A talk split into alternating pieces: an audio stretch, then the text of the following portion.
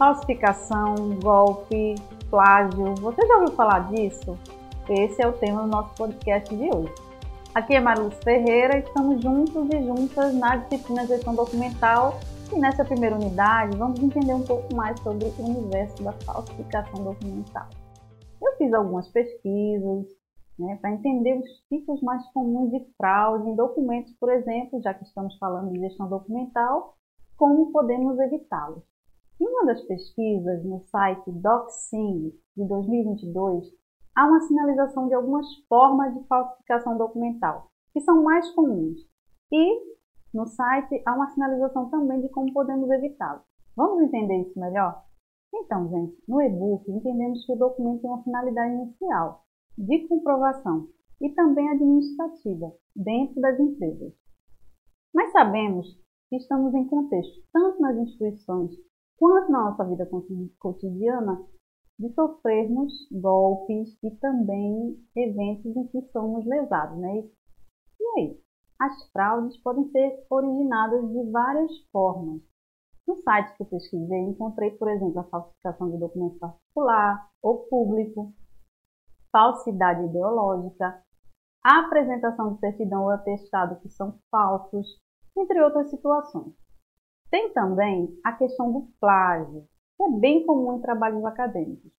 Um exemplo recente foi de uma tese de doutorado defendida na UFRN, a Universidade Federal do Rio Grande do Norte, que tinha mais de 40% de plágio envolvendo né, a Universidade Rural do Semiárido, a UFERSA. Gente, isso é crime e quando acontece precisa ser investigado. Uma das consequências é a possibilidade da perda do título acadêmico da pessoa que fez o plágio.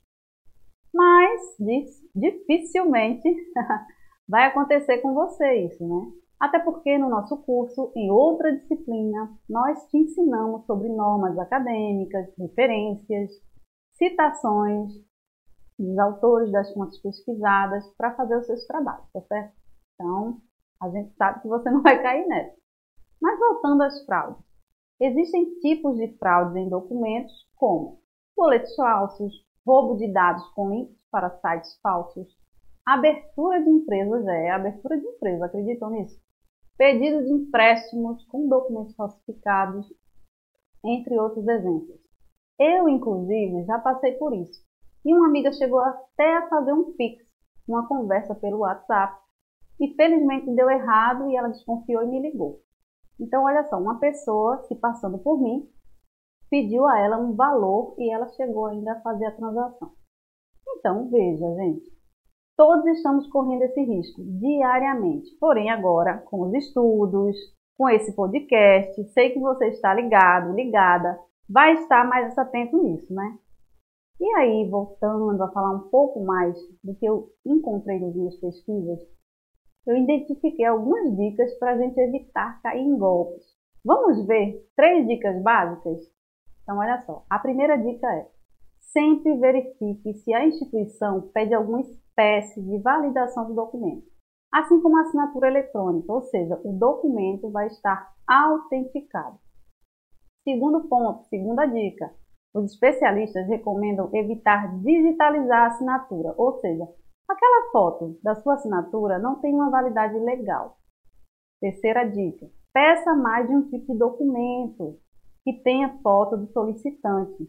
E se for, como aconteceu comigo, alguém pedindo dinheiro emprestado, como se fosse eu, peça uma ligação ou chamada de vídeo. É, ainda sobre as pesquisas que eu fiz, verifiquei que a assinatura digitalizada é apenas uma fotocópia da assinatura manuscrita, tá certo? Então, que ela é feita através de algum aplicativo, um próprio celular, por exemplo, e, portanto, não tem validade jurídica. Portanto, ela não vai proporcionar nenhuma proteção. E aí, gente, curtiu esse assunto? Você curtiu esse assunto? Você já passou por algum golpe? Pode contar lá no fórum pra gente. Eu estou super curiosa, espero que você tenha gostado, aprendido mais e a gente se vê na segunda unidade. Até lá!